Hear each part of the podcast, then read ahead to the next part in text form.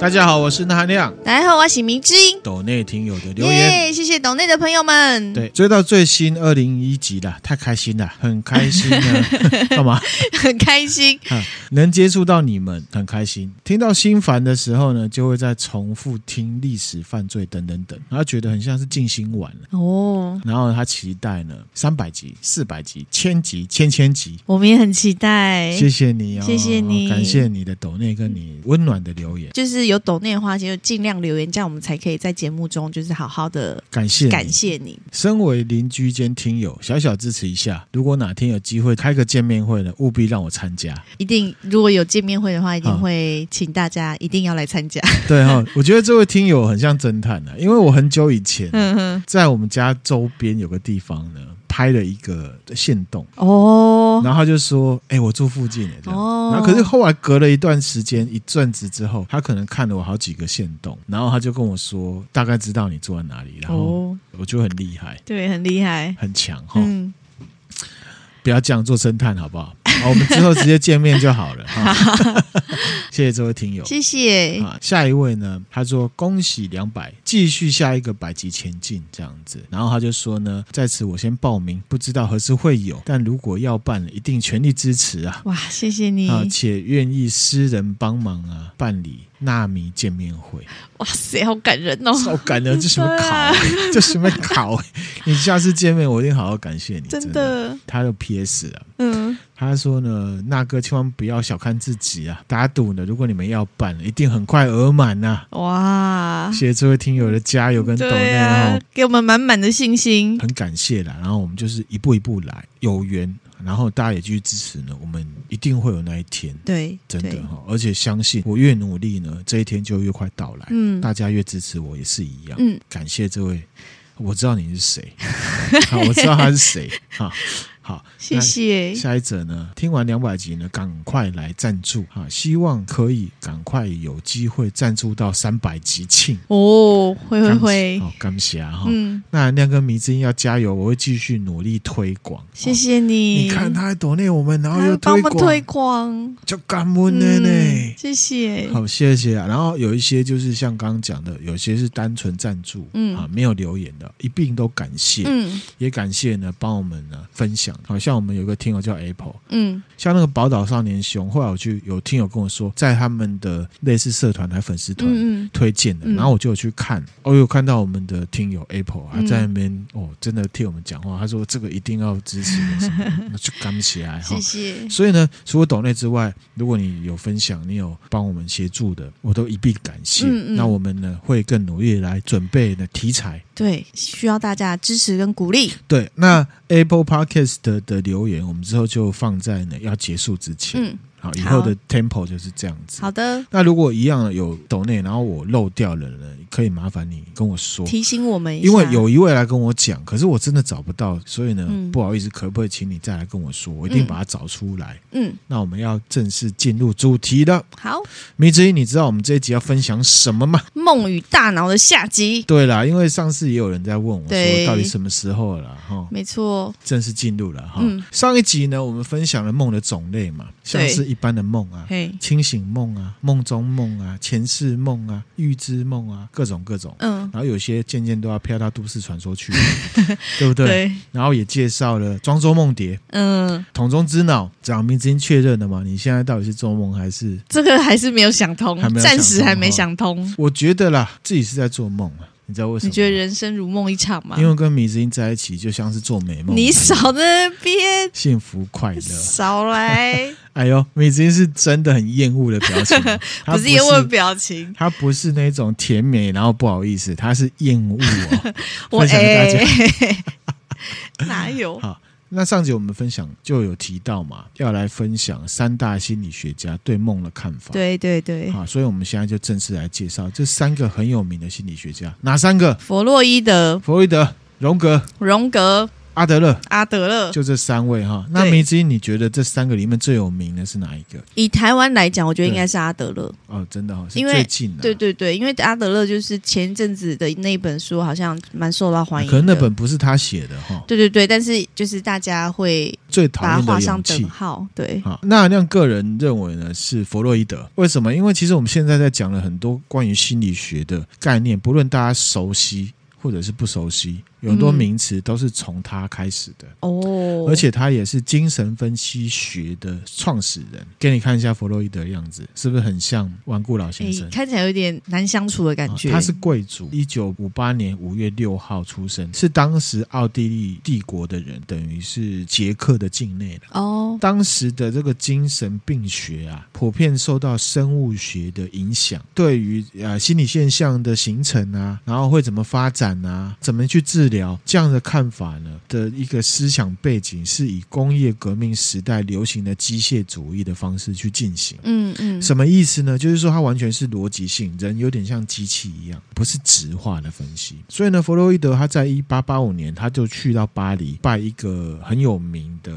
脑科学家为师。好，这个脑科学家叫做呢马丹沙尔科，在学习的过程里面，他就跟这个老师呢一起研究歇斯底里，研究歇斯底里哦，歇斯底里，同时也开始了早期跟童年创伤经历对人心理影响的研究。哦，我们看很多的片子，对，很多人啊，现在为什么这样，然后就会回忆他小时候的经历。其实这个架构就是从这边来的，从这边来的。哦。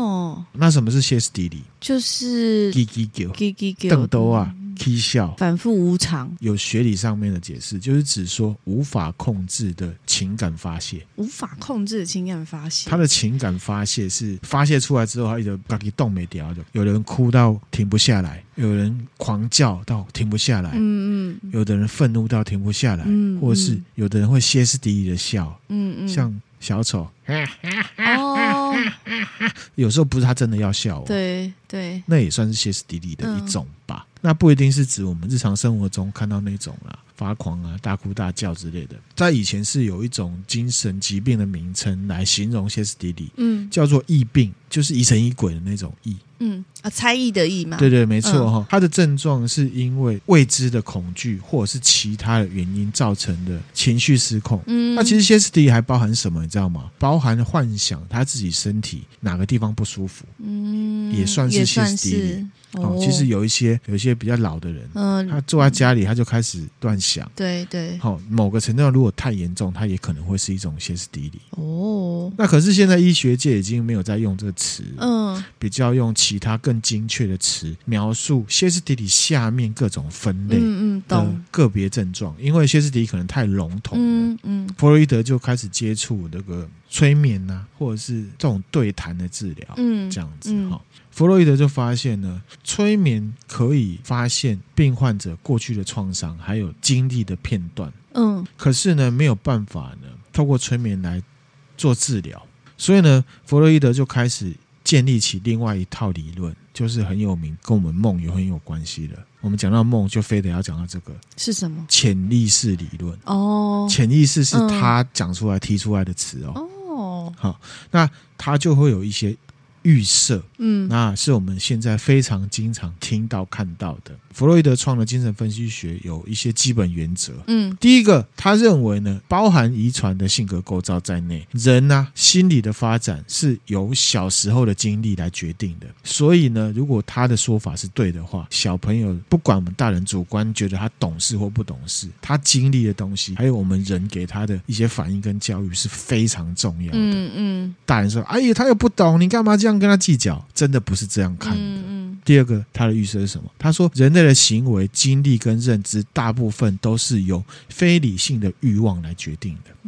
非理性的欲望。对，第三个，他说这些欲望大部分是无意识的，无法发现。就算别人跟他讲，他也找不到这个无意识是在他心里的哪里。第四个，试图把这些无意识的欲望呢引到意识层面，会引发心理防卫机制。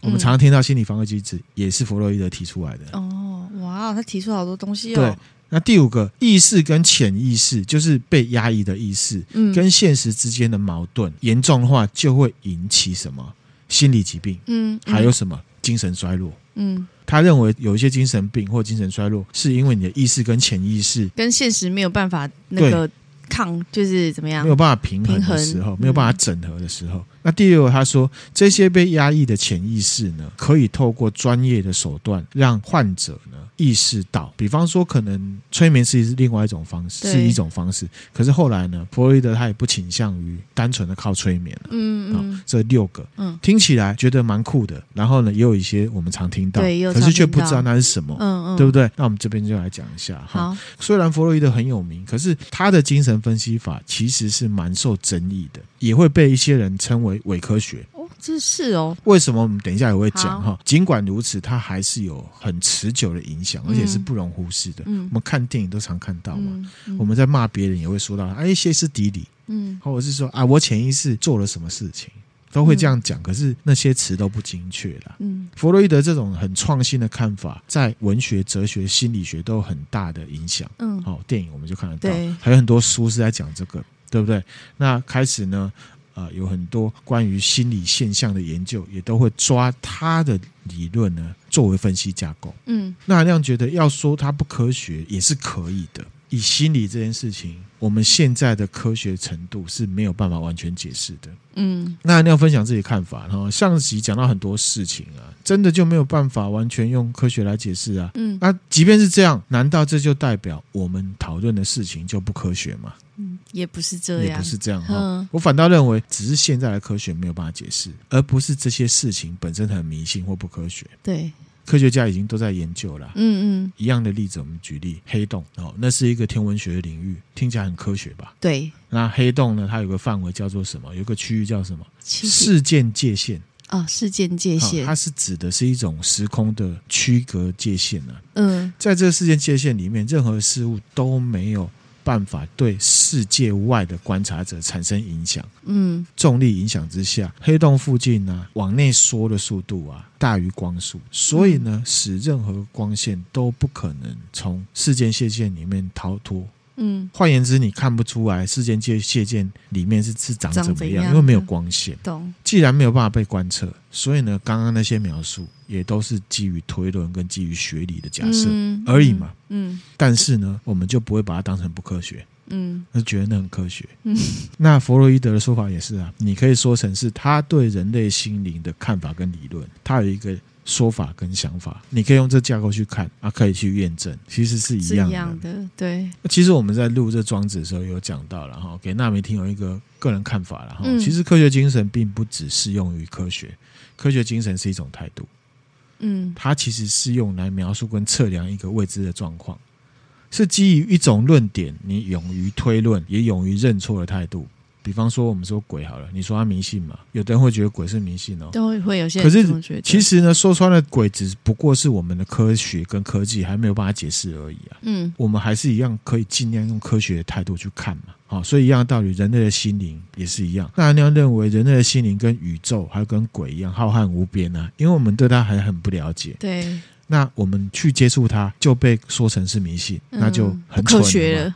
不科学的，嗯、对不对？嗯、正因为我们解释不了，所以才要去探讨，这个才是科学嘛。嗯，我们也分享过老子第七十一章：“知不知上矣，不知之病矣。夫为病病，是以不病；圣人不病，以其病病，是以不病。”嗯，什么意思呢？知道自己无知，我们才有办法往科学的方向前进。问题是什么？问题是，如果我们不知道自己是无知的话，就是有没有认知啊？自己有没有认知到这件事情？对哈，所以呢，永远保持好奇，知道自己不足，那个就是最科学的态度。嗯嗯，对任何事情都一样。所以你说老子是不是很科学？然后我们庄子呢会分享给大家。好，我们回到弗洛伊德。嗯，刚刚讲他提出了一些我们耳熟能详的词，对啊，比方说心理防卫机制。嗯，它指的就是我们无意识的心理机制，去减少因为不可接受或者是主观呢意识认为有害的事物而带来的焦虑。嗯。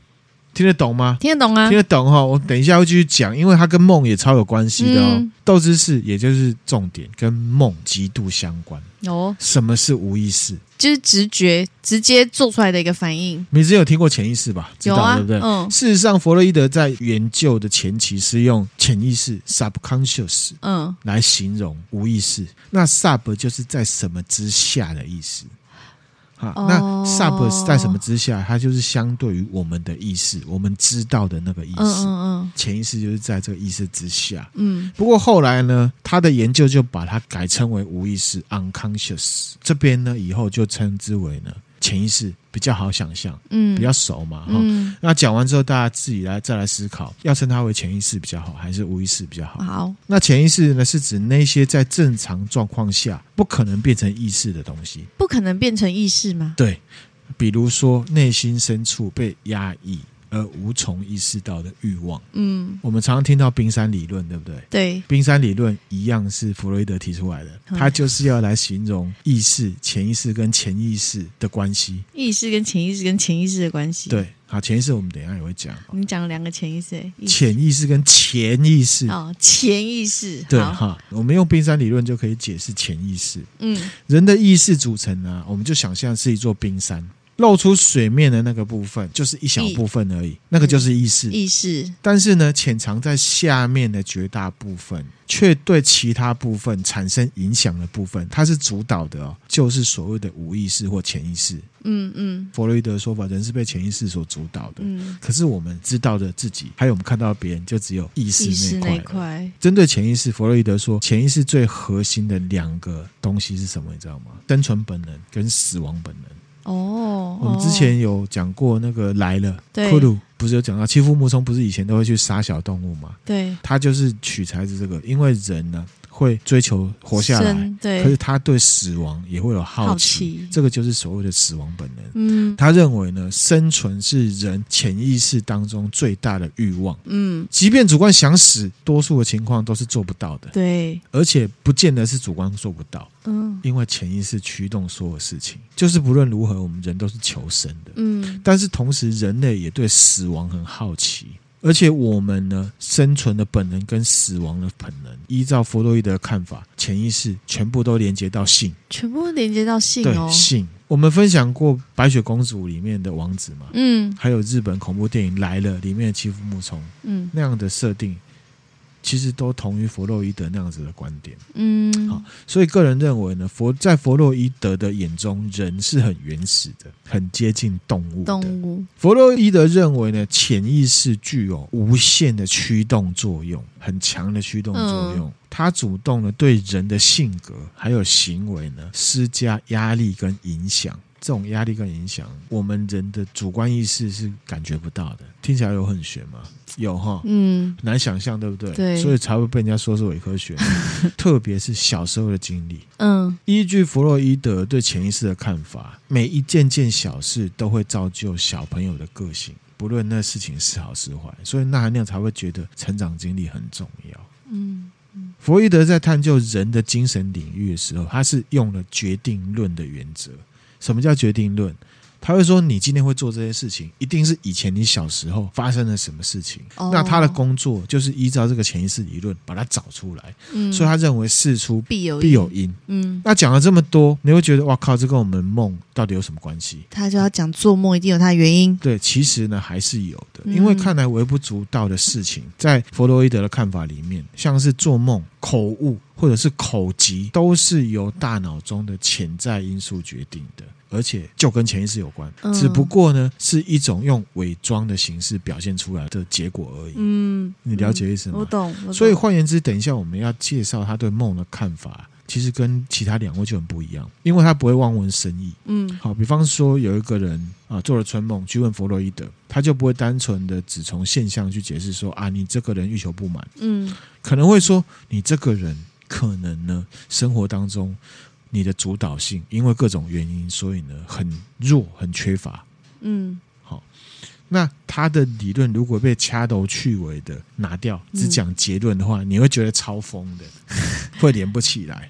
比方说，弗洛伊德认为，一个人，特别是男性，如果爱玩火、纵火犯，或者是爱抽烟的话，可能就是因为他小时候母爱不足造成的火。嗯哦，那当然，他有他很多的解释。嗯、可是你把掐头去尾拿掉，你这样看，你就觉得你整笑呀，就是没有办法让一般人很快速的理解啦，对，对不对？可是说到最后呢，还是源头就会拉向什么？性。嗯，那为什么他会说他不太科学？刚刚讲那些之外啊，因为从弗洛伊德以来，我们看到很多的心理学学派，虽然不是全部，都很喜欢使用呢潜意识或无意识这观念。对，几乎呢用潜意识跟无意识可以解释所有的事情，所以大家都会觉得你这个不科学。嗯，有一个例子大家听听看哈，解释呢。一个东西叫做什么？恋母杀人狂。看到很多经典的案例，我们听了很多真实犯罪。泰德邦迪就是恋母杀人狂。沉默羔羊，还有德州电锯杀人狂的原型艾德盖恩，嗯，他们都算是这个恋母杀人狂。嗯，那恋母杀人狂就像刚刚讲纵火犯有点像，他就说你小时候母爱没有被满足，缺乏母爱，那可能就是讲说啊，你是不是没有喝母乳，没有去见到妈妈的奶奶，各种各种，就讲的很细，就会觉得哇靠，你这个根本就是嗯不科学。嗯、你现在反过来看，其实用这样子的恋母杀人狂去套泰德邦迪、艾德盖恩的时候，好像又有点。脉络，虽然呢，你去用弗洛伊德理论去问他说，你呢是不是缺乏母爱，或者是你是不是想要跟妈妈打炮？嗯，这些犯人都会否认的、啊，说没有，我从来没有想过跟我妈那个。嗯，弗洛伊德就会说什么？只是你感觉不到。对所有的人来讲，这个东西就是在你的潜意识里面。那对方就会说啊，是哦。所以呢，大家就会说你这个呢不科学。这个他这确实会是让听人会觉得很那个就是掐头去尾的效果。嗯、如果你整个脉络串起来，会觉得是 OK 的。而且你现在看，确实很多精神学家或者是心理学家都还是会用他的概念哦。嗯嗯，这是一个很矛盾的东西。很矛盾，很矛盾。所以那那样认为呢，我们可以把这样的理论，弗洛伊德理论当成一个分析的架构。嗯嗯。那所以呢，我们等一下要分享的梦，还有呢三大古典心理学家的看法。各自不一样嘛，那哪种是对的？自己挑喜欢的，没错，自己挑喜欢的哈。我刚刚的问题不是一个很适当的命题啦，因为梦跟灵异体验一样，可以用各种的分析架构来解释。理论各自不同，可是说穿了，其实是在形容同一件事情。就像是我们上集把梦给分类了嘛，对。可是其实梦有没有这些分类？没有，梦就是梦，嗯、我们只是把它的特点拉出来而已。嗯、那这些分类跟三大心理学家的观点是一样，就只是他们提出各自的想法，帮助。我们了解而已。那至于有没有像弗洛伊德说的那种无意识，那没听友自己判断。只能说到目前为止，心理学家都没有抛弃这样的论点。了解。好，回来弗洛伊德，我们呢在生活中不是常常会说，你不小心说出来的话才是真心话。嗯，好，嗯，在英文当中呢，就称为弗洛伊德式的失言，或称为呢动作倒错。他认为呢，一个人平常不经意说出的话，比方说口误啊、笔误啊，或者是什么动机性遗忘，不是以前有个工学话，他说他忘记了什么？哦，对，或者是童年回忆遗忘，有这种事情啊。有的小朋友可能以前经历了一些很特殊，或者是他没有办法解释的，他会完全忘记。可是其实他有经历过。嗯，这个等一下我们都会解释。好，也跟梦有关。刚刚讲的笔误、口误、动机性遗忘、童年回忆遗忘，这些都不是无意义的。他认为都是被潜意识影响造成的。哦，譬如说有个人他在开会的时候，好，我们现在开始开会，可是他就讲成我们现在呢闭会。嗯嗯，好，这个可能就是代表他心理上呢，其实。是不想要开这个会，好，这很好解释哈。那可是呢，弗洛伊德他在他自己的著作里面，他有说到，他不能完全肯定所有这些差错都是受到潜意识影响，对，因为可能存在其他跟潜意识无关的生理因素，嗯，又刚好其他生理因素又不算精神分析学领域，因为他只是心理学家嘛，对，没办法解释，所以呢就被人家说不科学，嗯。啊，备受争议，特别是男生啊，弗洛伊德都会用对母亲呢性的迷恋来解释这个男生所有的行为。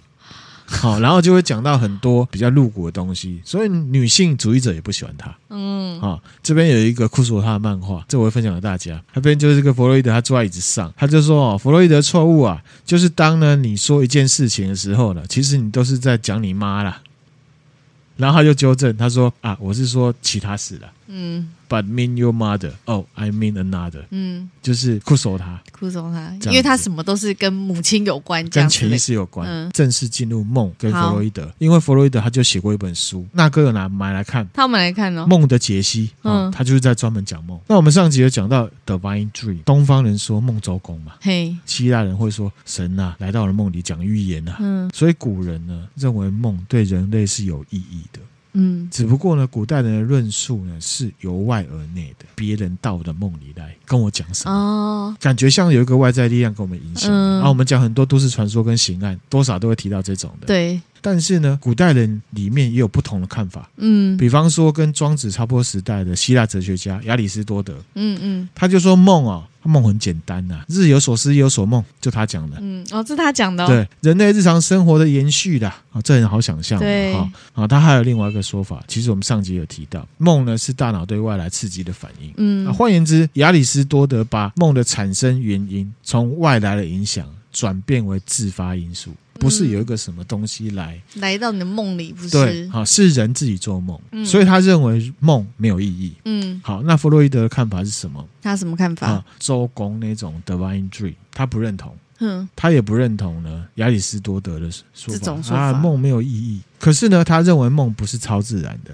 跟什么周公啊、什么神啊都没有关系，神秘力量没有都没有关系。嗯，好，迷之音认为梦是有意义的吗？我自己觉得，我自己的经验，我也觉得没有意义。你觉得没有意义？我觉得没有意义。我讲完弗洛伊德，你再来想有没有意义？那你为什么要先问我？我问你，先问你啊！哈，刚刚如果是弗洛伊德跟亚里士多德的话，我觉得比较像是亚里士多德。我自己觉得，我自己、欸、可是你知道他们词的时代差很多、欸。我自己觉得，我做的梦是比较偏亚里士多德那种，就是我这一整天的经历之后做一个总结的感觉。弗洛伊德认为呢，梦是人类精神世界活动的产物，嗯，跟神啊、鬼啊什么都没有关系。嗯，他怎么判断的？哈，他是呢观察临床案例分析出来的。他发现呢，人的行为跟心理有一大部分是受到自己主观没有办法察觉的力量来影响跟运作。它指的就是潜意识嘛。嗯嗯。其实这些例子有很多，最明显就是上集讲到，你没有办法决定你今天要不要做梦。对，就是潜意识决定的。不能说潜意识决定，是潜意识造成的。事实上呢，人是一定会做梦的嘛。但你没有办法决定要做什么梦，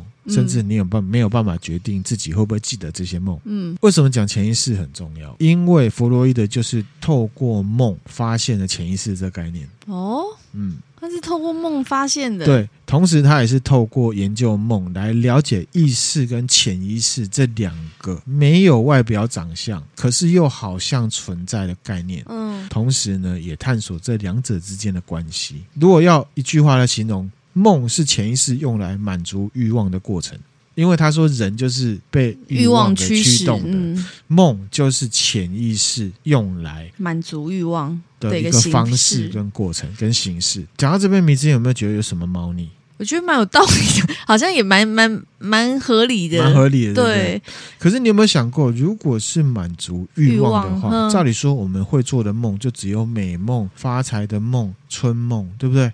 那为什么会做噩梦？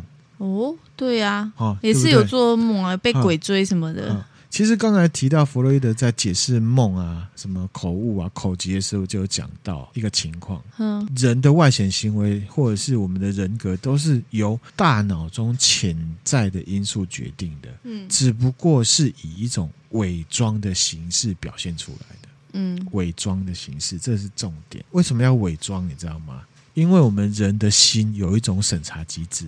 嗯，称为了内在规范。嗯，那这内在规范的来源是什么？你知道吗？是来自于我们社会教育，还有我们的意识形态。道德感，嗯，有一个部分是道德感啊，还有从小到大，我们观察这世界所有人事物之后，内化到我们心里面的规则。嗯、我们看那个迷之音弟弟的女儿嘛，她平常都会学阿嬷，对吧？煮菜，对，观察之后做行为，她就是会把这些东西内化到心里面，嗯、变成一个规范。嗯，比方说，她可能以后就会很传统，她、嗯、就会觉得女人做饭。就要做饭。嗯，也许我只是乱猜而已，这是乱猜，因为我从小也看我妈煮饭，我也没有觉得女人。要会煮饭，渐渐的学习之后，就会发现，只要有奶奶或妈妈在，我就只需要调卡练脆球坐在沙发上就可以了。这是学习的过程。机车、欸，那这个就是内在规范。嗯，那我们的潜意识呢？想要满足的欲望，有的梦我们感觉到，对不对？潜意识所要满足的欲望，它在传达到我们意识层的时候，会先被呢内在规范审查。嗯，潜意识它就是很直的个性，被审查之后，它就要躲避审查。为什么要躲避审查？因为我们心里面有很多黑暗的东西，我们主观意识是没有办法接受的。嗯嗯，嗯你没有办法接受你是一个禽兽。嗯。就像是这样子的感觉。你没有办法接受这个禽兽。从潜意识出来的欲望呢，被内在规范的审查，审查。那审查不过怎么办？它就会扭曲，扭曲，扭曲之后就变成一种伪装。嗯嗯。然后呢，就会变成我们的梦，进到我们的意识。嗯。所以我们在做梦的时候，有些东西我们会看不懂。我们会不懂那到底是为什么？嗯，这时候就要靠解梦。心理学家，梦虽然是为了满足欲望而呈现的，对，但是因为一个原因，却弄到最后不那么直观了，所以会搞得我们，看不懂，嗯，看不懂。但其实，如果就弗洛伊德的解解释方式的话，他其实这个梦是，对。他怎么样？你去把它拆解，如果你把它解码之后，其实都是你的欲望，会为了满足你的欲望，这样。对，只是主观意识没有办法接受你是一个乐色，禽兽，你是一个禽兽，对，所以还有一个很奇怪的方式呈现，对，没错，懂懂懂，了解。虽然意识可以接受了，可是他也看不懂，不懂。这也可以让我们了解啊。哦，每个人都蛮了解别人，可是其实我们不了解，最不了解就是自己，没错。梦是会被改装的，那怎么具体改装？就是潜意识会掩盖欲望嘛，因为有一个内在规范审查，有两种方式，一种方式叫做凝缩作用。什么作用？凝缩，凝缩，凝缩作用，对，就是简化了。嗯嗯。好，比方说，迷之音早上跟纳含亮吵架，嗯，好，这只是举例，我们没有吵架，我们没有吵架。晚上可能就会梦见你本来走在路上开开心心的，突然间。冲出一个白目小孩，骂了迷之音一顿，那可能就是因为迷之音觉得早上的争吵很突然，也很无味，自己也觉得莫名其妙，嗯嗯，心里会多多少少觉得纳含量的不高兴很中二，很莫名其妙，莫名其妙，到最后就变怎样？梦就会把日常生活当中经历的一些细节简化、省略，重新包装全新的情节，然后再参考你生活经验当中的某一些元素重组，说不定那个小男孩是迷之音小时候玩伴，又或者是你在下班的时候骑脚踏车扫过的一个晚辈而已。嗯嗯。同时，这个梦他起来，他也会参考内在规范。争吵当中，主观觉得那样好像有点道理，可是心里面又不免觉得你也太小题大做了吧。嗯，但是这个看法，说不定迷之音心里面和外显行为，主客观都不认为应该表现出来，或者是迷之音你自己也感受不到。嗯，这个就是凝缩作用，因为那样讲好像有点道理，嗯、可是你又觉得有点生气，嗯、所以你在心里面也不不敢说那样是对还错，可是你对那样是有生气的。嗯，在做梦的时候，你就把那个小男孩重组。其实那个是纳含量意思，嗯嗯，这就可以解释迷之音你觉得梦为什么没意义？会觉得你的梦没意义，是因为你的梦好像都是你认识的元素，那是因为它重组了，它也是拿你脑中的资料库去重组的。那些你看到的元素都是只是随便重重组来随机的。嗯嗯，懂了，理解理解意思。他要找中间的意义是什么？像那那样前天吧，才跟米子英讲说，我梦见我跟米子英出去玩，而且住很高级的饭店，可是呢，男女。厕所是分开的，男厕所里面呢，布满了我最怕的蜘蛛和蜘蛛网。那我就会去想，那到底是什么意思啊？蜘蛛是不是就真的是我最怕的蜘蛛，还是意义上我最怕的东西？它被转化了。蜘蛛是一个代表，那我最怕的东西是什么？看起来我是不是很怕很多？因为蜘蛛好多，对。这就是一个分析架构，嗯、是不是好像也有点道理？哦、对对耶，你这样讲好像。第二个呢，叫做什么？移转作用。嗯，这个望文生义就可以知道，把对 A 的感受呢转为 B，像刚刚讲的例子，你对纳含量的这感觉就变成了梦里的小。小朋友，嗯啊，这目的是要躲避呢审查嘛。嗯嗯，米津也不想要告诉自己说我是一个讨厌纳含量的人，嗯，所以就把它变成一个不讲道理的小屁孩。哇，你这举例举得蛮蛮好的哈，是不是？蛮蛮有，就是蛮可以想象的，蛮切中的，是不是？哈、嗯，迷之音的主观意识呢，可能就是觉得去说纳含量很中二、很屁，或者是我讨厌纳含量这件事情是不可以的。所以呢，讯息上来之后，迷之音的内在规范就觉得不太对劲，嗯、所以就扭曲它。扭曲，懂？嗯。然后呢，这目的是要干嘛？减轻你欲望原本的样貌对你主观意识的焦虑。其实内在规范是要做这件事情。嗯。懂，把它变成你看不懂了，那你就可以没有那么焦虑了。嗯，可是其实，或者是在梦里，我就可以大声骂那小朋友，这样，因为、嗯、对，要满足我的欲望，想要骂你的欲望，这样。对，没错，不是骂那含量嘛？对对，可是我满足骂人的欲望。可是其实这件事情只有潜意识知道，知道，懂。啊，你主观意识也不懂，我怎么会梦见一个小朋友跟他无冤无仇？对对对，是不是就变成了解了解？OK，好，人呢接触了外界的讯息之后，透过各种生物机制传到大脑。大脑产生意义，嗯，然后我们就会感受，有了感受，我们就会记忆，对不对？那弗洛伊德呢，认为人的意识有分三种，其实刚刚都有讲了，意识、潜意识跟潜意识，嗯，而且潜意识呢，包含在潜意识的概念里面，嗯，只不过潜意识是可以被潜意识招回来的，而且呢，潜意识你意识可能也稍微感觉得到，嗯，那潜意识就是刚才讲的审查机制。他会审查你的感受是否符合已经内化的社会规范，然后你的意识会不会没有办法接受？嗯、想说啊，原来我是这种禽兽，对这种感觉。那如果这段感受啊，这个记忆有没有，或者是欲望是符合你的规范的，就会记下来，嗯，让我们记忆在我们的回忆里面。下一次又有类似的事情。景物发生的时候，你就会回想之前那一段被记下来的经历，这个就称为回忆。嗯，那如果呢，你这个感受还有你的这个欲望是不符合规范的话，这个重点啊，这个是弗洛伊德的学说重点，就会被压抑进潜意识里面。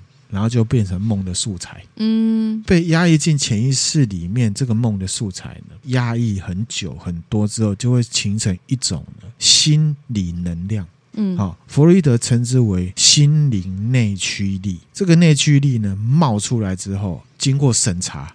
就变成你的梦，嗯，所以还是由外而内，你的潜意识做了反应，符合规范会记起来，不合规范就忘记，不是真的忘记，是会被压到你的潜意识里面，然后这个潜意识你会一直压，形成一个很强的心灵内驱力，冒出来之后，潜意识就出来。还有内在规范就出来审查，嗯，不能被意识看到，哦，他会他会疯掉啊，就就变成一个梦，你看不懂的，嗯，所以一个梦里面可能会掺杂非常多各式各样对很多事情不一样对象的欲望或想法或感受，嗯，所以也不见得针对是同一件事情。了解，蛮有道理，也是蛮有可能是这样子。那刚刚讲到内驱力嘛，哈，对，他认为人类最强的心灵内驱力就是什么？性，好，刚刚讲的潜意识的性，其实是指心灵内驱力的性啦，哈，同时也是最原始、最强大的本能欲望。啊。什么条状的、柱状的东西，指的就是男性生殖器官；碗状的容器这些东西，就象征女生的生殖器官。真的，他是这样讲啊，生殖器官就是指子宫啦，嗯，生殖啦，哈。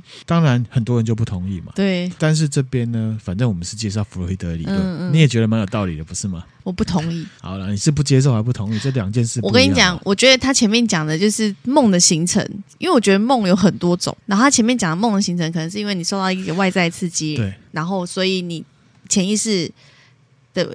为了要满足你潜意识的欲望，所以会经过心理审查，然后产生梦的这件事情，我同意。我觉得这个形成是有可能。可是他说所有的欲望是来自于性这件事情，这个我不同。所以你就会跟科学家一样说他是伪科学。我不会说伪科学，我觉得部分同意，部分不同意，这样尊重他，但是我可以表达我不同意的部分。尊重你了，OK，好，是不是？弗洛伊德会进行解梦，因为呢，只有去解释梦原本想要表达的是什么，我们才可以了解除了意识之外的潜意识，嗯，是怎么回事。嗯、而且那个是我们真正的感受。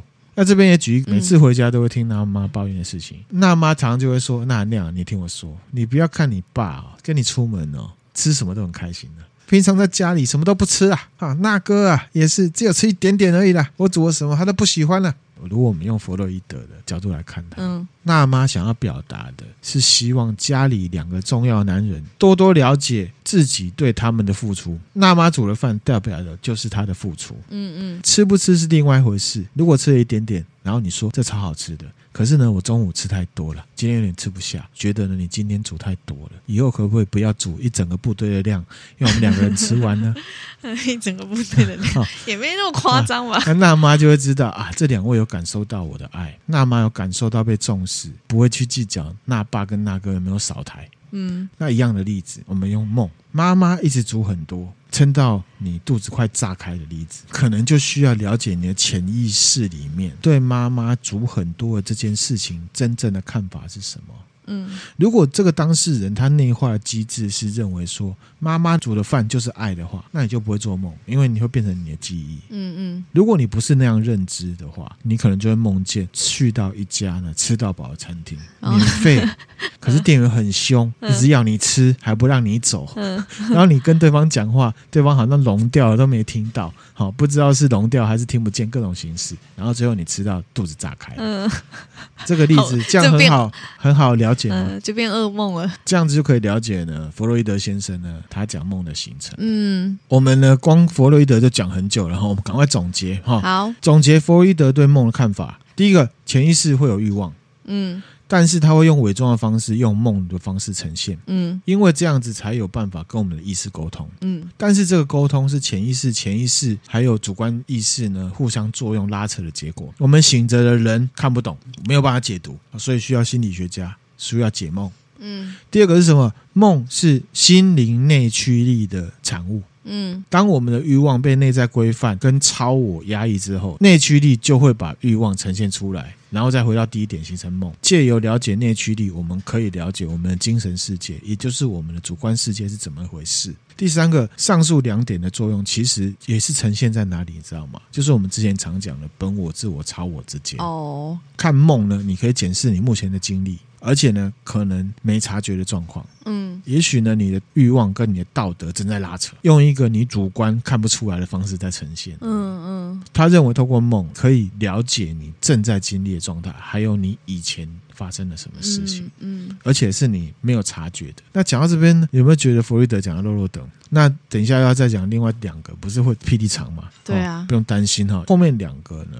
对梦还有潜意识的看法，其实大致上是同意的，嗯，可是有一些不同，嗯，啊我们就不会讲了这么啰啰等了，好，你放心哈。好，那第二个就是要讲谁？荣格。荣格啊，荣格其实是弗洛伊德的学生。嗯，在心理学上，他们两个见解最大不同的地方就是哪是哪里？你知道吗？该不会是梦吧？就是潜意识跟梦哦，因为潜意识跟梦是真的极度相关的。对，所以他们对潜意识跟梦的看法不太一样。嗯，那不同的地方在于哪里？哈，就在于说，弗洛伊德说人。的潜意识就完全跟性有关，所以会做梦。啊，梦梦是跟性是完全相关的，嗯、对不对？荣格对梦的看法呢，就是现在对梦有兴趣的研究者讨论最多的。哦，也是呢，那含量最有比较有感的啊。其实我们在元成功那集有提到一些。进击巨人那一集也提过一些，梦的上集也有提到，上集也有讲到弗洛伊德跟荣格对梦的看法很不同，但是不是完全相反的那种。嗯，弗洛伊德说的梦呢会产生，是因为人类不被允许的欲望呢累积成心灵内驱力，然后再冒出来被审查之后出来的东西。对，荣德他同意梦呢是被压抑的欲望形成的。嗯，只不过那个欲望，荣格不认为是性。我赞成荣格，我支持荣格，我也走荣格这一派。你还。没有讲到是他认为那是什么，你就支支持他了。因为我反正我觉得只要不是性就行了，就对，不会只不会都是性，可能有部分是性，但不会都是性。OK OK 啊，这是你之间的看法。不要那个荣，不要那个弗洛伊德自己看起来那么难相处，然后又是外国人，所以是不是女生都很讨厌他？我觉得我是个人是是，对，有一点 这很正常了哈。荣格认为呢，梦是被压抑的欲望形成的，没错，没错。可是呢，那个欲望不是性，而是什么呢？嗯、对深度经验的追求。深度经验，哈，我讲一下哈。嗯我们之前有提过，荣格讲的潜意识分类跟弗洛伊德其实也不太一样。嗯，荣格的潜意识还有分个人潜意识跟集体潜意识。哦，对对。那集体潜意识的部分呢，是跟每一个人的神话系统是有关的。嗯、如果那没听友不太了解的话，可以参考袁成功那一集啦。嗯，荣格认为人呢、啊，对他们神话系统当中那种协调。完美古老的力量是有隐性追求的，嗯，那就是一种欲望。好，我举例，那含量久远以前曾经找了一个技工师傅问事啊，他还没有回答我问的事情之前，他就是来弄一弄之后，他就问说：“哎，先生，你是不是一个非常渴望行云流水、悠游自在感受的人？”然后这位师傅其实他表达能力没有很好。他就举例问我说：“你是不是很喜欢看有古人在舞剑啊，舞的很顺的那种感觉？”嗯、那其实是因为他找不到词汇形容。嗯、他就说：“你是不是很喜欢这种协调的感觉？”那如果你很断章取义的是，就是说，哦，你问我会不会看喜欢看舞剑？好，我当然会说没有，我没有很爱看舞剑的哈。可是那亮个人是可以理解对方想要表达的。嗯嗯，那所以呢，那亮就说：“哦，对我喜欢那种行云流水的感觉，可是不一定是舞剑。”嗯嗯，好，他就说：“哦，那就对了。”嗯，就像是纳亮很爱分享，像是《道德经》这种有自驱力、若有似无的力量或者这种规则的。这种存在像，纳兰亮很喜欢这种东西。嗯，那种东西呢，就有点像是荣格想要表达的神话体系。大概可以了解哈，比方说这个荣格他在他的红书，也就是他的书啦，不是小红书哦，先讲，对对，他在里面呢就用他自己信仰的神话模式来描述，嗯，但是呢他在研究东方文化的时候，他研究的是什么？吕洞宾的太乙精华宗旨，嗯，还有什么易经？易经，他还提出了什么共识性巧合？嗯嗯，那其实呢，古代很多的哲学。比方说《道德经》好了，它不完全呢是理性论证的，但是它里面却充满一些科学精神。那后来呢，有一些被视为宗教内容，特别是修行的部分，那其实那也是涉及啊、心理层面的，这有点不好形容啊。希望呢，迷之音呢自己可以去想象。你大概知道那意思，我知道，我知道。我们不说那么玄啊，譬如说我们在看舞蹈、听音乐、看画、看文学作品，我们先不讲装逼的成分，其实追求的还是其中的协调性。嗯，好，我们为什么爱听音乐？好，有时候不只是听歌词啊，有一些我们听不同的语言的歌，旋律，我会觉得很好听。对，音乐的起源呢，其实有人考究了，是出于远古非洲大陆的智人啊。他们踏步，嗯踏步产生节奏，然后我们人听了节奏之后，找到规律，会觉得安心。嗯，深层经验就是像这种的，进到 DNA 的。哦，你喜欢，可是你说不出来为什么你喜欢。可是呢，都是跟古老、跟我们以前的神话系统是有关的东西。真的有办法说出来这些节奏对人有什么好处吗？嗯，好像说不出来。可是你就是喜欢，就像我们喜欢听音乐一样。嗯，这也许呢，也只能在荣格的理论。当中，个人跟集体潜意识当中去找答案了，嗯嗯，这就是心理学的重要，嗯，而且说不定呢，这个答案只能意会，不见得是有办法变成语言说出来的，嗯，同意。就像我之前举过例子啊，那含量很喜欢，很爱迷之音，可是我能用语言具体形容出来我有多爱吗？其实没有办法，那不行吗？不行，溢于言表。OK，好。总之呢，荣 格是要讲说，这种只能意会，不见得有办法用逻辑说出来。这种对古老经验、深层体验的追求呢？透过古老的经验累积，各种方式，比方说文化上的重现、DNA 的传承，存在我们潜意识里面。嗯嗯、你要说集体潜意识也可以。嗯，荣格认为梦的形成是因为欲望，没错，也是欲望，只是他的欲望不是单纯，但是深度经验的追求，这种追求欲望不是我们意识可以说得清、分得明的。嗯，支持荣格。OK，好，我走荣格这一派。加一，庄子也曾经说过“物我两忘”。虽然很笼统，可是呢，其实大家多少都有经历过。嗯嗯，有的人会跳舞跳到忘我啊，三天三夜到三更半夜，脚步不要停歇，跳到忘我那种感觉，心里很累，身体很累，可是你还是一直跳，然后觉得很开心。或者是有的人是演奏的时候有这种感觉。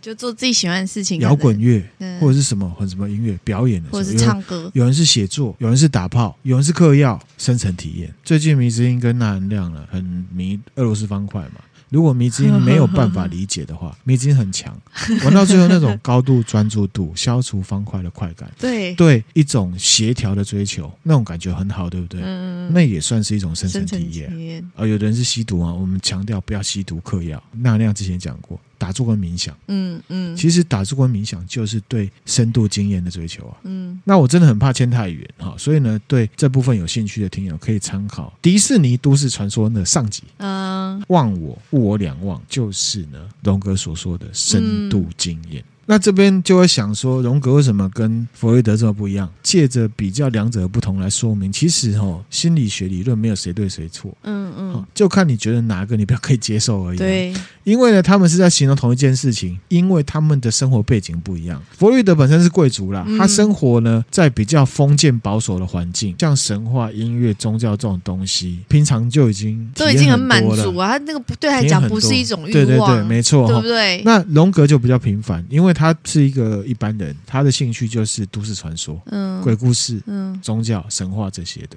他认为这些东西其实蕴藏了很多人类的智慧。那人对这些都是有憧憬跟好奇的，就像很多听友喜欢听鬼故事嘛，喜欢都市传说，为什么？因为有一种反骨的感觉，对，或者是听历史一样，都是会有反骨的感觉。人会下意识的去追求这些东西里面所蕴含的古老力量，这是荣格的看法。嗯，听友听到这边觉得太玄了，怎么神话跟古老力量有什么屁关系哦？大家如果不了解，可以去听呢，参考了克苏鲁的介绍的那一集。嗯，好，OK，好，荣格一样，他研究了自己的临床的 case 了哈。他发现呢，这些被观察的对象有一些梦境或者是呢经验，其实都不是来自于当事人的个人经验。哦，而是来自于潜意识，而且是来自于潜意识当中的集体潜意识。嗯嗯、集体潜意识呢，是人跟人之间因为神话系统、社会关系或者是相关一些因素呢，而有不一样。就是因为他在人的潜意识这一块呢，开了一个对外的接口，因为他有讲过其实潜意识是大家连在一起的，所以呢，他承认灵异现象的存在。啊。不见得是鬼，而是他还没有办法解释，我们就简称它为灵异现象，嗯，超自然。但是这个灵异现象可能不单只是说有一个白衣女鬼来索命，哦，不是，哦，可能包含你看到了奇怪的景象、预知梦、预知梦，哈，濒死体验，他也觉得跟七七前世有关。嗯，那我们也知道啊，荣格他还研究了什么西藏的度王经嘛，嗯，梦的上集我有提过，在一些藏传佛教僧侣的眼中，梦跟濒死体验也许是同一件事情嘛。嗯，那甚至呢，在香格里拉那集我也提到心灵符帐，对不对？嗯、那也是透过集体潜意识相连的结果。嗯，好，在那里我突然找到了一个不属于我的东西，嗯、那就是像刚讲，他在临床上发现，有些人他梦见的东西并不是他的个人的体验。懂。总结一下，荣格呢对梦的看法，荣格认为梦是一种心灵历程。嗯。帮我们协调自己感受不到的潜意识跟意识，好，这个它称为什么？补偿功能。梦的作用是补偿功能，因为弗洛伊德认为梦是要帮你抒发欲望。补偿作用跟抒发欲望这两个好像不冲突诶，其实其实它有点。你还没听我讲补偿功能的定义是什么，哦、好好你就可以解释很厉害。我觉得望文生义哦，这人就喜欢望文生义，怎么样？这个补偿功能，第一个叫做自我暂时性的扭曲。自我暂时性。好，我举例，比方说，那韩亮有个朋友很帅。我也觉得他很帅，嗯，在日常生活中表面上都表现得很有风度，以我朋友为荣的样子，嗯。可是有一天我就梦见我自己走在路上是万人迷，而且重点呢，本来在我那个帅朋友身边的那个女生看到我之后也飞扑过来，嗯。那如果以荣格他补偿作用或者是自我暂时扭曲的说法来看的话，他来解梦，他就会跟你说：“那韩亮，其实你有点嫉妒你那个帅朋友，嗯，补偿。”又或者是我们在食人魔那集有介绍介绍到什么德国食人魔嘛？阿明麦维斯他是同性恋，对不对？他是怎么发现自己同性恋的？他是梦见跟自己的哥哥发生性行为，哦、他是因为做梦。这是一种补偿，就是发现自己的那种概念。但这个满足欲望没有冲突吗？发现，像我刚刚那个不是满足欲望，我那是发现自己。嗯嗯，嫉妒不是一种欲望。自己的解读就是因为你觉得你会嫉妒他，就因为他很帅，你就想跟他一样嘛。你想跟他一样帅，这也是一种欲望啊。我想要的是超越他。你想要的是超越他，而且补偿是补偿什么？真正望文生意是怎样？你在日常生活中觉得受了委屈，我在梦里补偿你，就叫补偿。嗯。第二个是什么？个体化的历程。什么叫个体化？我们人的心永远都是靠协调性在过日子的嘛？这知道？知道。好。当有一件事情发生很不协调的时候，我们就需要调整自己的心态，让自己符合外界的现实环境嘛。比方说，那亮原本呢是管理二十人团队的主管，嗯，可是后来因为呢企业呢内卷化，嗯，好，所以呢就离开了。那现在也找不到好工作，所以呢只能在一个傻瓜殿下下面呢当一个办事员，而且同事都是一些呢刚毕业新鲜人，而且还对我颐指气使。好，举例的哈，那这种心情呢绝对是放不下的，对，所以就会做梦，嗯，可能一每个人的状况不一样，会做不一样的梦。说不定呢，有一个人他就会梦见呢，在梦中呢，你变成了七个小矮人其中一个，嗯，然后面对一个很高大的公主，嗯，好，那虽然呢，这个白雪公主很任性，可是呢，你渐渐的呢，跟其他六个小矮人都很熟了，交情很好，生活也过得很快乐。嗯，那另外一个梦是什么？就梦见了呢，他自己去徒步冒险，中间遇到很多奇怪的事情，然后呢，你发现了一块空地，你就占领那个地方，找来很多小矮人来帮你工作。嗯，这两个梦有什么不一样？第一个呢，他是要告诉你你要接受现实，嗯。第二个呢是要告诉你你要接受寻求挑战，自己出去做生意好了。嗯嗯。梦可以告诉你这个补偿功能，哦、你心里面真正想想要的是什么？你虽然看到那个状况你很不爽，可是你不爽跟你真正想要，其实有时候当然不一样，不一样。嗯，这个就是荣格对梦的功用的一个定义。其实这也是荣格学说里面比较让人振奋的一块了。为什么？因为他就告诉你，你的所有安排，你只要好好找寻你自我，问你自己，都会是最好的安排。嗯，Follow your heart，、嗯、这样子，OK，是不是蛮不错的，很光明。嗯，确实比弗洛伊德好，对不对？哈，那但是一样了哈，这只是一个例子了。也许你会觉得是哪个神来教你的，也不一定。嗯，这就看个人怎么去解读啊。反正呢，只是强调哦，这个只是例子，反映你潜意识的想法，解读也要审慎小心。嗯，不是这样子乱解读的。嗯，啊，这那那样只是举例。嗯，换言之呢，荣格认为你的心会透过你的梦告诉你你想要或者是你不想要什么。嗯，所以呢，荣格跟弗洛伊德是很不一样的啦。嗯，弗洛伊德就认为人呢就是兽性啊，原始的。你的梦要讲的就是你想打炮了。我觉得这真的单纯是他个人的那个生活经验造成。我刚刚已经有讲了，女生都很讨厌弗洛伊德了。我要再再表达我的不喜欢。OK，好。荣格认为的梦呢，它可以让你更正面，而且呢，确实更整体的了解你、接受你自己。嗯嗯。而且那不一定只包含欲望。嗯。那你还记得吗？我们之前有分享过这个藏传佛教的曼陀罗图。嗯，对。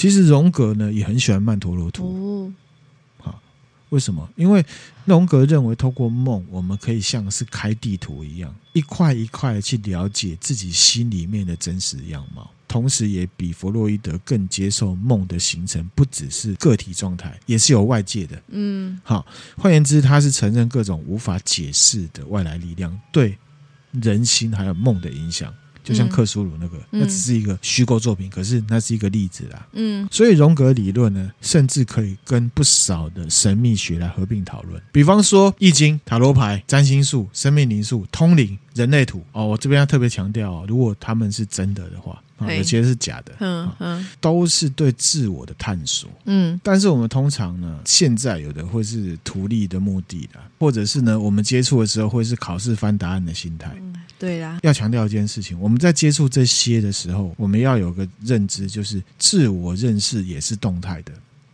嗯。自我认知也是动态，人的心灵也是随时在变的。嗯，所以呢，认知上也不适合把这样的过程，你去问了之后啊，得到一个标签往自己身上贴。有时候呢，会是一种画地自限。嗯，好，最明显的例子就是什么？星座跟人类图，我听过太多同事在搞这个。哦，对啦，他就会说：“哎呀，我就是那个什么个性的人嘛。”我们有时候会拿这个标签过度自我认知，反而限制自己。那我就问了，你的自我探索到底是在找可能性，还是在限制你自己？不要忘了初衷，不要忘了初衷，对吧？对，好，这分享给大家哈。究竟你本来是什么星座人，所以你才怎么样？还是你本来是怎么样，所以你属于什么星座？这个问题你要想清楚。嗯嗯。再另外一个例子，水逆，水逆，对，水逆就是水星逆行嘛。对，我们常讲，对不对？对，工作不顺都会说是水逆。自从你知道有水逆这件事情之后，生活中的不顺遂是不是变多了？什么事情你就说水逆？因为你知道了水逆这件事情，社会心理学上面有一个名词叫做自我实现的预言。哦，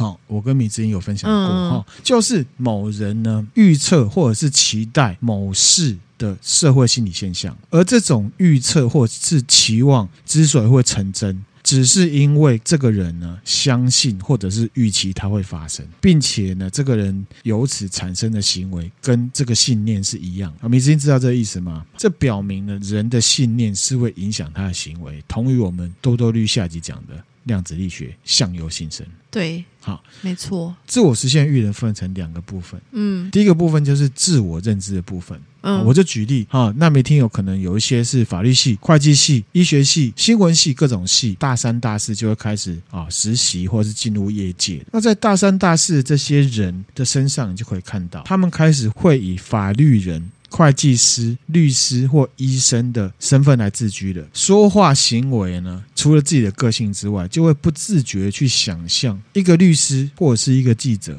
应该会怎么想，嗯、或是应该他会怎么做，对，或应该他会怎么说，嗯，这个就是自我认知的部分，嗯，它也会造成自我实现预言的产生，嗯，好、哦，这很好想象，很好想象。一样的例子，我们用星座来套。当你知道你是射手座的时候，如果你很信啊，可能在你的日常生活当中的行为，面对重要抉择的时候，你就会不自觉的去想象啊，一个射手座的人应该会怎么样？哦，去符合你自己原本的那个自我实现的预言。嗯、第二个是外界认知的部分。跟算命一样，过度强调算命的结果，不断的用这个框架去看你的命运的时候，说穿了，你也不见得可以说这算命先算的是准的。嗯，说不定那是一种自我实现的预言。所以你看，佛教虽然是哲学，但其实它也蛮科学的。它没有去分的啊，这是自我还是社会？他就说什么相由心生，对，跟量子力学讲的也是类似的。世界是朝着你想象那个方向是前进，不论你这个认知是好还是不好。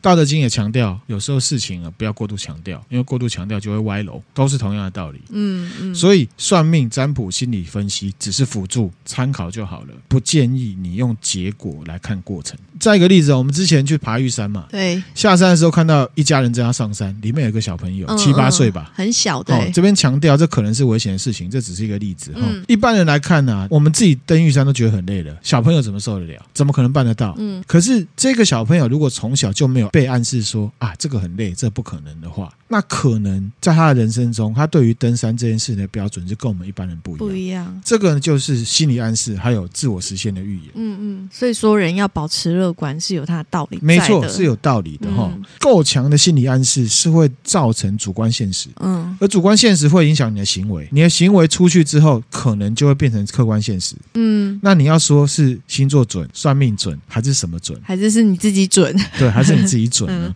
交给纳美听友自己呢去思考啦。这也告诉我们什么，你知道吗？什么？心灵是有力量的，没错。所以建议各位家长，如果你们有带小朋友去算命的话，不要常常在他面前耳提面命说：“哎呀，你啊，以后就是怎样怎样。”啊算命说你怎样怎样对，怎样。不要给他这种暗示，因为呢，不论是不是那样，还是要给自己的小孩心灵自由的空间。对，不要给他太多的认知框架，好，让什么都还不懂的孩子无意之间限制了自己的可能性。嗯嗯，这就分享给大家。虽然弗洛伊德跟荣格都同意梦是欲望被压抑的产物，可是呢，荣格接受灵魂的存在，嗯，需要被寻找的那个。自我是充满创造力的，嗯嗯，他会说你真正的自我比你想象中的强大，强大。可是弗洛伊德就会说你真正的自我比你想象中还要禽兽。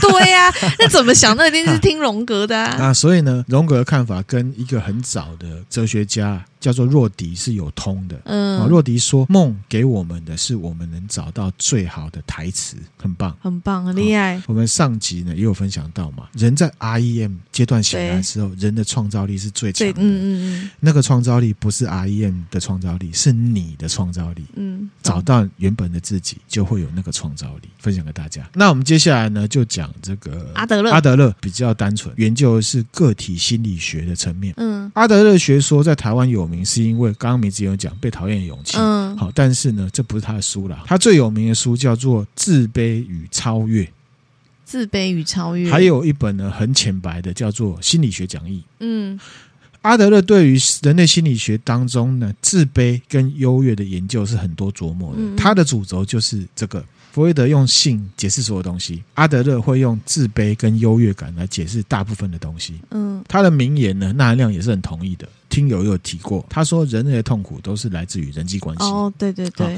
这部分呢，跟社会学里面的剧场理论，还有德国哲学家尼采的一段话是有通的。尼采说：“为什么人要请客？嗯，因为他要表现自己过得比你好。嗯” 通于呢，阿德勒说的优越感。阿德勒针对呢弗洛伊德梦的看法是不同意的。阿德勒的论点呢就很有逻辑性的分享给大家哈。嗯，他认为呢，如果按照弗洛伊德的讲法，啊什么都性，那不只是梦啊，即便是日常生活中的所有行为跟性有关，都跟性有关啊，嗯、又不是只有梦是这样。嗯，弗洛伊德用欲望解释所有事情，好像漏掉了什么。嗯，所以阿德勒心理学呢对梦看法非常强调人心的什么目的性。目的性，目的性，不论这个目的性是不是我们有意识到，或者是不是刻意的。嗯，不过呢，他的学说你念多，你就会知道，阿德勒多半认为我们都是故意的啦。嗯嗯，好，比方说上次呢，有个建议迷之音呢自己做一个主题嘛。嗯，好，对，假设这件事情成真了，嗯，好，明天就要录了，那纳亮可能就做梦了，登顶了，跟一群好朋友很开心啊，在山顶啊。欣赏风景啊，互相恭喜哦，搞啊搞啊，赞啊赞啊。那迷之音可能也会梦见爬山，可是呢，可能会是一个人，而且山很高、很冷、很孤单。重点是 迷之音在爬山的过程中受伤了。嗯，阿德勒就认为纳兰亮可能对分享主题是有信心的啦，而且觉得呢，跟大家分享是一件开心的事情，好像是一起达成什么目标的感觉。嗯。那迷之音呢？可能就是觉得他还没有这个能力可以分享，所以他比较没有信心。对，重点是那个受伤，代表的是迷之音希望因为什么其他的事情，可以让他不用真的来分享这个主题。是这样子吗？对，在阿德勒的心目中，人最重要就是什么？优越感哦，优越感，所有的目的都会围绕着这个优越感去做事。嗯，你受伤好像是非自愿的，对不对？对。你在日常生活中也希望是非自愿的。譬如说，我们要真的要录的时候，啊，迷之音的妈妈打来说：“赶快回家吃饭啊！”那就去了，那就可以不用录了。这个东西出现，就是可以延缓迷之音的优越感受损嘛。阿德勒认为梦是通往意识的捷径。他认为呢，梦的功能具有未来导向，它可以让你知道说你现在恐惧的是什么，特别是自信心的部分。嗯嗯，你是不是信心不足了？你是不是害怕什么了？你是不是觉得这个事情很丢脸的？第二个，重视呢对梦的功能的研究，而且他反对把意识跟潜意识分开。最反对什么？弗洛伊德啊，你把什么事情都说是性。对啊，我也反对。阿德勒把梦看成是一种解决问题、设法克服困难的一种尝试。嗯，好，总结了。好，其实呢，梦就是梦，只是呢三个巨头呢看法不同。嗯，可是呢，他们三者都有同意什么？潜意识，因为潜意识直接跟梦有关。嗯，也认同呢，潜意识对人类心理的作用是最大的。我们不见得有办法主观察觉，但是他们对潜意识本身追求的东西看法又各自不一嘛。弗洛伊德就是性，讲到梦，他就会说：“哦，你是不是又想打炮了？嗯、你就是爱你老爸、爱你老妈，嗯，好、哦、又不敢说造成的啦。”荣格说：“梦就是你对完美自我的追求，而且有一点点反智。嗯，什么是反智？我们看《道德经》就知道，反智是反巧智。”追求智慧的意思，嗯，而且他是诉诸感性。讲到梦，他就会跟你说，你就是一个小朋友，嗯，对这个世界呢，还有自己充满好奇，接受吧，你这个巨婴，嗯，承认你自己不完美，然后呢，去追求你的完美。阿德勒认为呢，你的梦就是你对优越感的追求，还有对自卑的逃避。讲到梦，他就会说，你这个自卑又自大的家伙。你现在来找我是谁啦？是谁又刺伤你微小的自尊心？来来来，讲给他听听看。嗯，那迷之音比较买单哪一种？荣格、阿德勒，你比较不觉得吗？嗯，我觉得对我应该说完全同意荣格。对我完全同意荣格讲的。阿德勒，我可能要再想一下因为以我自己做梦的那个。记得的梦来讲的话，我觉得没有啦，你不能自己解啦，很难啊，你真的要找第三方来帮你解。就是我比较可以理解荣格讲的东西，也比较能。哦、可是阿德勒现在是显学哦，阿德勒的东西其实也都很有逻辑性哎，我们都可以直观的那个啊。对啦，比方说他有一些自大是自卑造成的，这个我也同意啊。但只是说就梦这件事情来讲，我觉得荣格的他讲的面向比较他。全面比较全面，对，我觉得他比较没有 focus 在在一件事情，就是去投射说，其实你看弗洛伊德就知道他注重性，对，好，那阿德勒注重自信跟优越感，对对对。但是因为荣格，我觉得他讲的东西，可是他注重都市传说，可是他那都市传说也是因为追，因为你人可能就是本来会追求更美好的，你有一个期望的一个境界嘛。都市传说那其实包含了神话，神话可能有理想的那一面，一个追求理想的一个。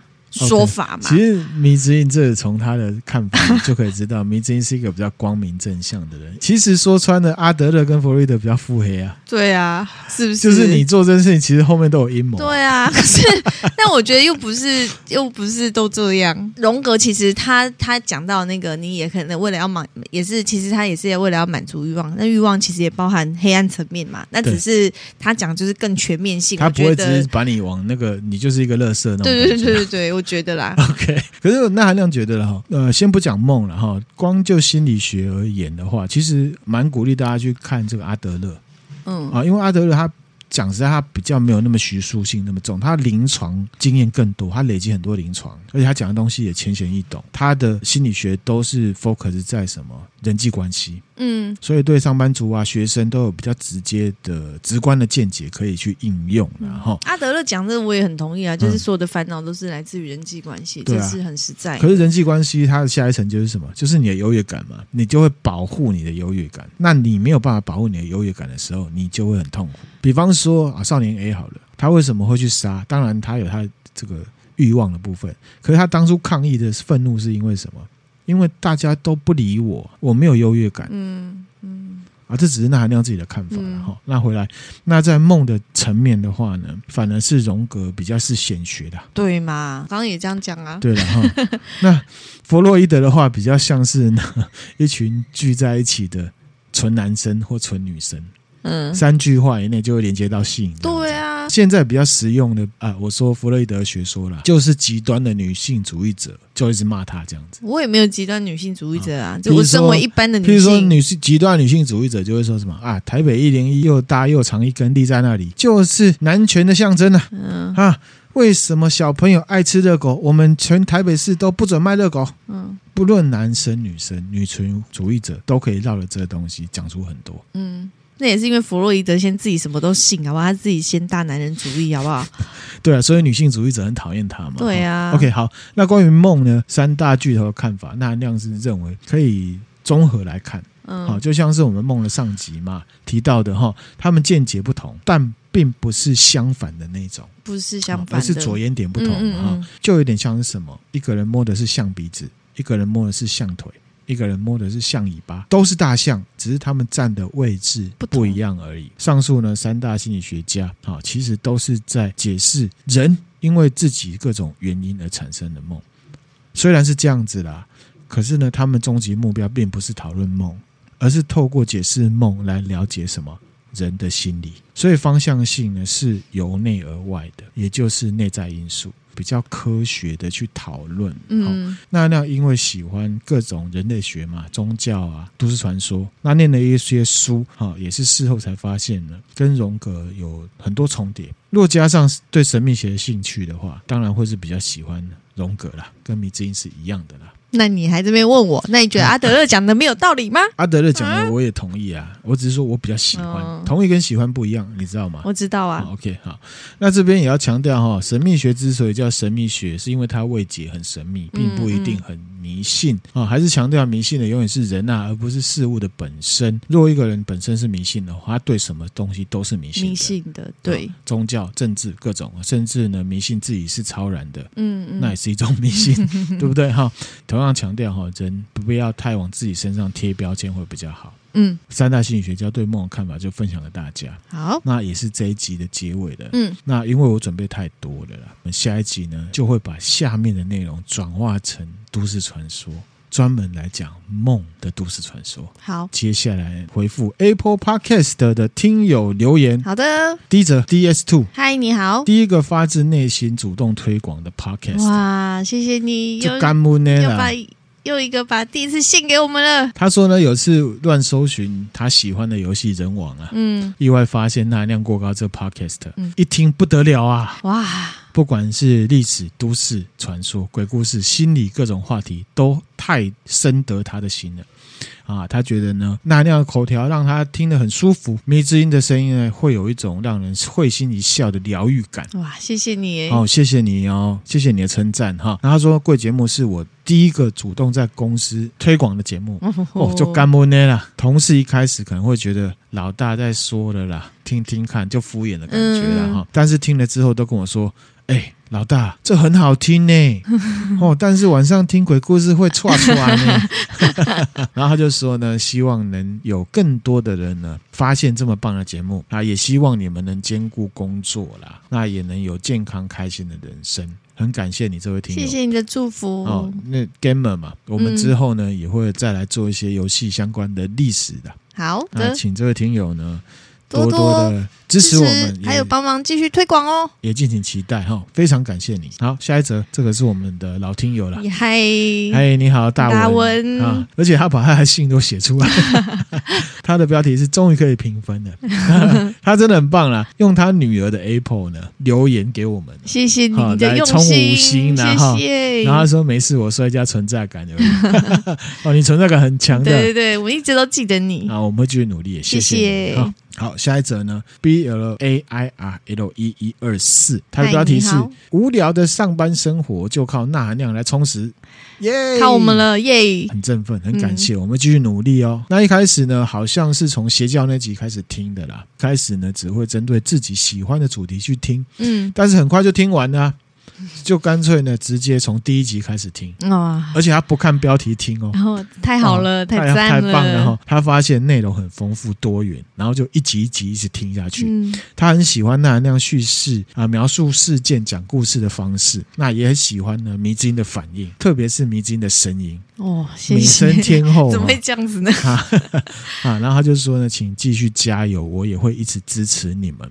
谢谢你，谢谢你，我们也真的会继续加油，嗯、无限感谢，谢谢。谢谢。好，这边呢就是我们分享的 Apple Podcast 的那个，那我们今天分享就到这边啦，再次感谢大家，谢谢。那我们有 IG、Facebook 和 YouTube，欢迎大家呢按赞、订阅、加分享啦，追踪起来。如果心有余力呢，可以 donate 我们，donate 我们，谢谢大家，谢谢，拜拜。拜拜。